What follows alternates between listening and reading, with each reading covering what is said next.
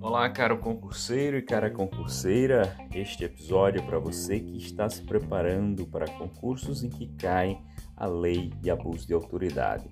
Como você deve saber, em 2019 foi aprovada a nova lei de abuso de autoridade, que é a 13.869, e foi revogada por completo a lei anterior, que era de 1965.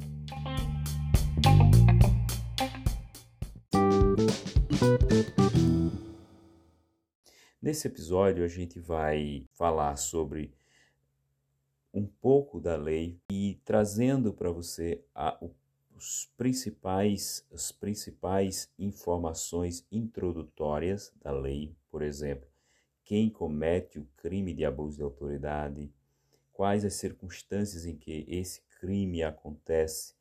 Então, e nos episódios posteriores, porque essa lei não dá para a gente ver em um único episódio, porque senão ficaria muito longo. Então, como a minha ideia é que os episódios fiquem é, um pouco curtos para facilitar a vida de quem não pode ficar é, uma hora inteira ouvindo o episódio é, para poder é, concluí-lo, então a gente divide em partes. Você ouve a primeira, se você tiver com tempo, você já coloca a segunda e depois o terceiro. Se você não tiver tempo, você vai ouvindo aos poucos. Eu acho que assim fica mais organizado. Na nova lei de abuso de autoridade, a gente vai ver alguns assuntos que o primeiro é o sujeito ativo do crime, ou seja, quem pratica o crime. O segundo é a ação penal, depois os efeitos da condenação, quais efeitos a condenação traz, quais são as penas restritivas de direito, que são substitutivas eh, das penas privativas de liberdade, quais são as sanções de natureza administrativa, elas existem? Sim, existem, estão presentes na Lei 13.869. Eh, os crimes propriamente, e aí essa parte de crimes é um, um amontoado de artigos que é muito interessante que você leia repetidas vezes para entender mais ou menos quais condutas é, são consideradas crime de, é, de, auto, de abuso de autoridade. São muitas condutas, são muitos verbos. Eu posso aqui no episódio ler mais de 30 artigos ou não, posso ler algum a uma quantidade menor, porque de toda forma você não vai decorar 30 artigos por, só porque eu li, então, eu acho que a parte das condutas propriamente é muito mais interessante a leitura no, na tela do seu computador, do seu celular ou no, numa folha de papel. E as penas? As penas, a gente também vai falar sobre elas, os, quais são as penas mínimas e máximas durante essas aulas. Então, vamos lá. A lei, iniciando a primeira parte, a lei ela revoga né, completamente a Lei 4.898, que, é de 90, que é de 65. E, portanto, se é a antiga lei foi revogada por completa, houve a abrogação dessa lei, é necessário que você tenha cuidado para não estar estudando em material desatualizado, em material referente à última lei. Como a nova lei é muito recente, é muito provável que a maioria das questões que você vai encontrar na internet sejam da lei antiga, mas já caiu no concurso da PRF e outros concursos é, a nova lei. Então esteja atento, procure ver de que se trata para não estudar pela lei antiga, que isso vai atrapalhar mais do que ajudar.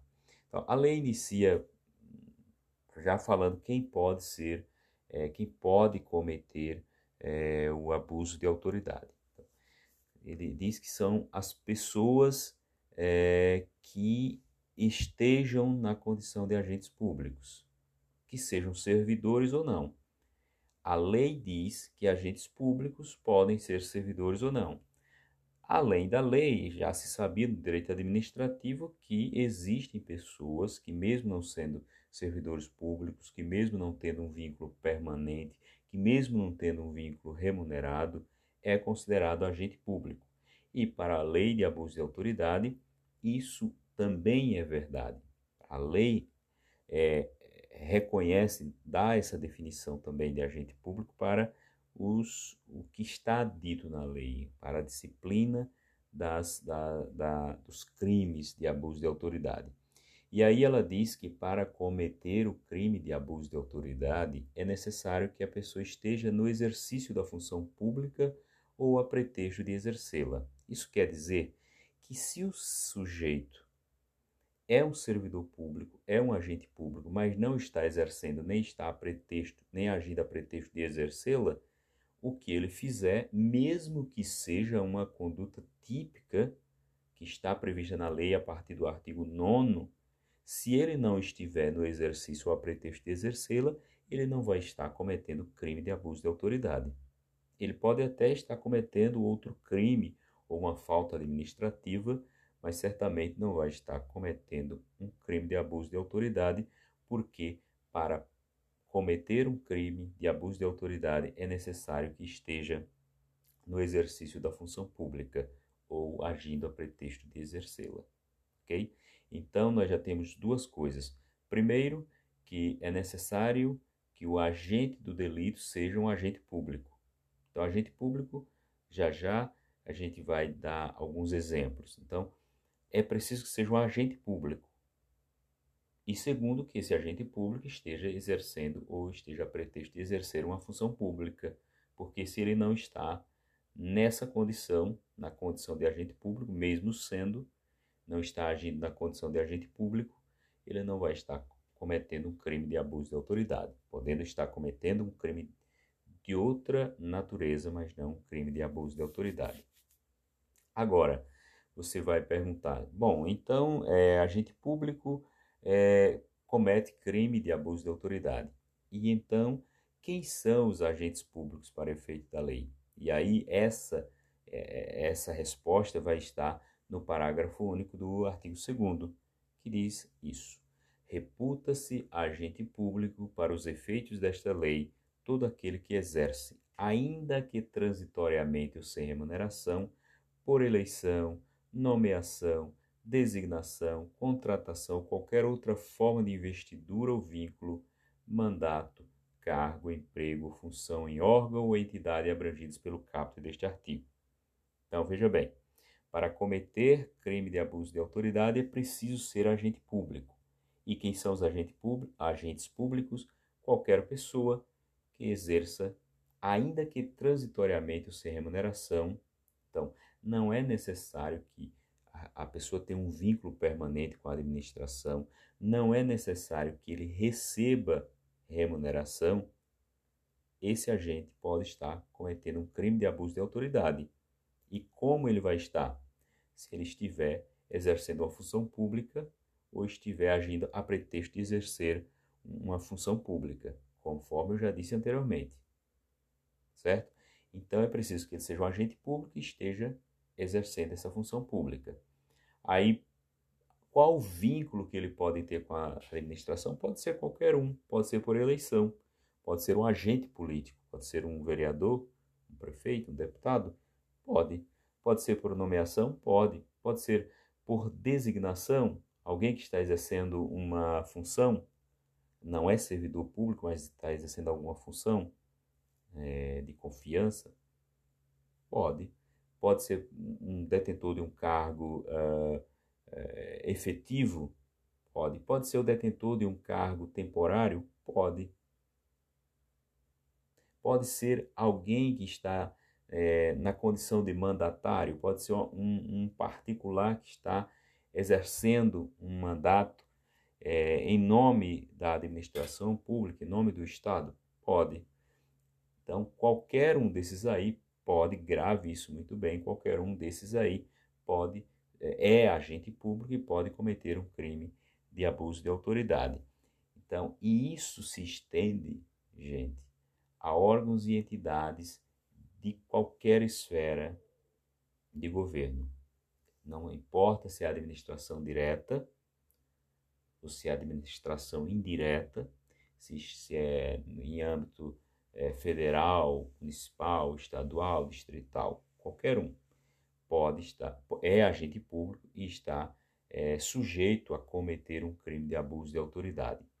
Então, recapitulando, sujeito do crime é um servidor público ou não, ou seja, é um agente público, que pode ser um servidor público ou não, e a circunstância é que esteja no exercício de função, cargo, emprego, mandato, ou esteja a pretexto de exercê-los, e aí ele comete um crime de abuso de autoridade, desde que ele cometa alguma das condutas típicas que estão ali a partir do artigo 9 da lei, que mais para frente, no terceiro, no terceiro episódio, é, sobre a lei de abuso de autoridade, a gente vai descrever essas condutas, algumas dessas condutas.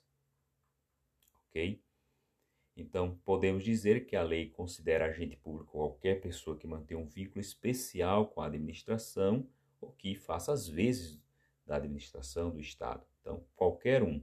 A gente também pode dizer que, é, que para cometer um crime, o crime de abuso de autoridade, é necessário que a pessoa é, esteja exercendo a função ou pretenda exercê-la pode ser qualquer uma dessas pessoas. E também a gente precisa informar agora algo que eu não disse até agora, porque é a terceira, a terceira é, condição que a pessoa pratique a conduta típica de abuso de autoridade com uma finalidade específica. Então, é preciso ser agente público preciso que esteja na função pública ou esteja agindo a pretexto de exercê-la. É, e é, pre é preciso que tenha, que pratique a, a conduta típica, ou seja, é preciso que, que pratique aquilo que a lei proíbe que ela pratique e que tenha uma finalidade específica. E a finalidade específica é a de prejudicar alguém, prejudicar outra, prejudicar outra pessoa ou beneficiar a si mesmo ou a terceiro. Veja, então ele pratica o agente público na função ou a pretexto de exercer a função pública, pratica uma conduta tipificada como crime com a finalidade de prejudicar alguém ou com a finalidade de beneficiar a si mesmo ou a um terceiro, alguém que possa ter pedido a ele que pratique aquela aquela ação, pratica aquela conduta que é criminosa para favorecer esse terceiro, ou ainda por mero capricho ou satisfação pessoal. Então, são três finalidades específicas: a de beneficiar a si mesmo, a, ou a um terceiro, a de prejudicar, o cara age simplesmente para prejudicar, ele não tem nenhum benefício, ele só quer prejudicar ou ele age para beneficiar a si mesmo ou a um terceiro, a segunda, ou aquela pessoa que tem prazer em maltratar, em fazer o mal à, à, à vítima. Então, por mero capricho ou satisfação pessoal. O cara não quer se beneficiar de nada, o cara não quer prejudicar, não, a finalidade não é prejudicar aquela pessoa, embora esteja prejudicando, mas é uma satisfação, um gozo pessoal que aquela pessoa quer ter um capricho pessoal, um, uma coisa meio psicopata, né? Então, é importante que se grave essa finalidade específica. Por quê, gente? Porque se a finalidade específica não estiver presente, por mais que o sujeito pratique a conduta típica, por mais que ele haja em desconformidade com a lei, pratique aquela conduta proibida pela lei, se não tiver a finalidade específica, não adianta nada. Por mais que ele seja um agente público, por mais que ele esteja na, na função pública, não haverá o crime. Então é muito importante, muito importante mesmo, é, gravar é, esse trechinho da finalidade de prejudicar outrem ou beneficiar a si mesmo, a terceiro, ainda por mero capricho ou satisfação pessoal. Eu sugiro até que você repita essas palavras, repita mais de uma vez, para que você grave grave, porque isso é muito importante, vai fazer muita diferença. Ok? Então, é, para fechar essa, essa parte, esse episódio, a gente já tem é, que é preciso que o agente seja um agente público, que é um conceito vastíssimo, qualquer pessoa que esteja ali exercendo é uma função pública, seja ela qual for, é, em qualquer esfera, que é preciso que a pessoa, é, é, além de ser um agente público, ele esteja exercendo mesmo ou esteja a pretexto de exercer, de, de exercer, ele não pode apenas ser um agente público numa situação que não tem nada a ver com o exercício das suas funções. É preciso que ele pratique as condutas, que depois a gente vai ver quais são, e é preciso que ele tenha a finalidade específica de prejudicar alguém, de beneficiar a si mesmo ou a outra, ou por mero capricho ou satisfação pessoal. E aí vem é, uma, uma ideia que você deve já ter é, percebido. Se é preciso ter uma finalidade específica, é preciso que a pessoa esteja consciente que ele está fazendo, que ele está praticando aquela conduta para atingir essa finalidade específica.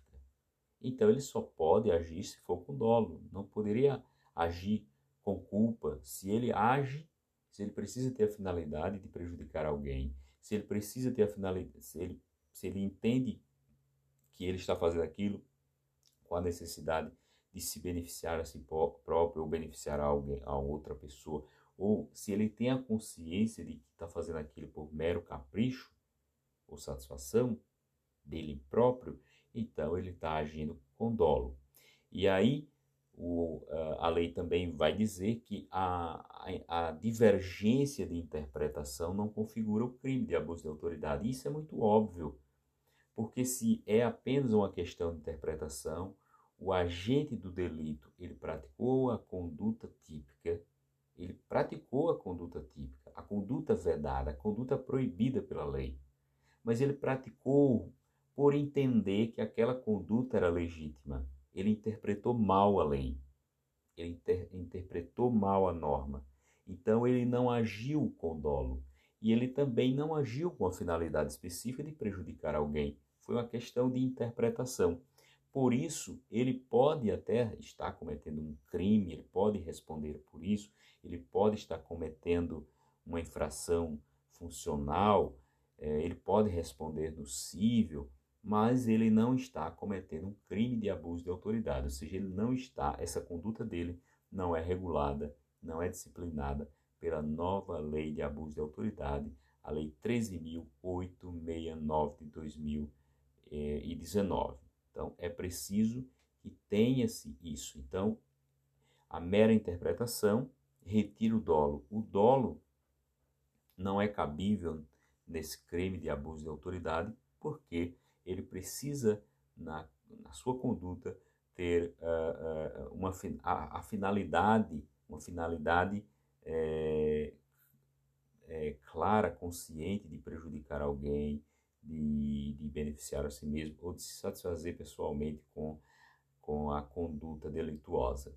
Então, recapitulando, do que foi dito até agora, nós podemos concluir que para que ocorra o crime de abuso de autoridade, o que importa é a vontade do agente do delito, no caso o dolo, que o fato, é, aliás, que o agente é, seja um agente que esteja no exercício ou a pretexto de exercer funções públicas e é necessário que haja uma finalidade específica na conduta. Isso é o que importa tem que ter essa finalidade, tem que ser um agente, tem que estar agindo a pretexto de, agir numa função pública. E aí vamos ver como é, as provas já estão cobrando esse assunto. Vou ler aqui uma questão que é da PRF de 2021, aplicada pelo CESP, Sebrasp. Diz a questão que, a respeito da identificação criminal, do crime de tortura, do abuso de direito, da prevenção do uso indevido de drogas, é, da comercialização de armas de fogo e dos crimes hediondos, julgue, julgue o item que se segue. Na verdade, é uma questão que trata de vários assuntos, várias lei, leis, mas eh, ela vai, é, a pergunta em si é, que você tem que julgar é só sobre o crime de abuso de autoridade. Diz assim: qualquer agente público, ainda que não seja servidor, e não perceba remuneração pode ser sujeito ativo do crime de abuso de autoridade. Qualquer agente público, qualquer um pode cometer abuso de autoridade? Sim. Ainda que não seja servidor e não perceba remuneração? Sim. O cara pode ser um particular em colaboração, então ele não é um servidor. Ele pode estar sem receber nada. Então ele pode cometer, até aí tudo certo. Pode ser sujeito ativo do crime de abuso de autoridade, certa questão, gabarito correto. Veja como cai no CESP, nas provas recentes. Então, nós vamos ficar por aqui. No próximo vídeo, a gente começa já com a ação penal dos crimes de abuso de autoridade.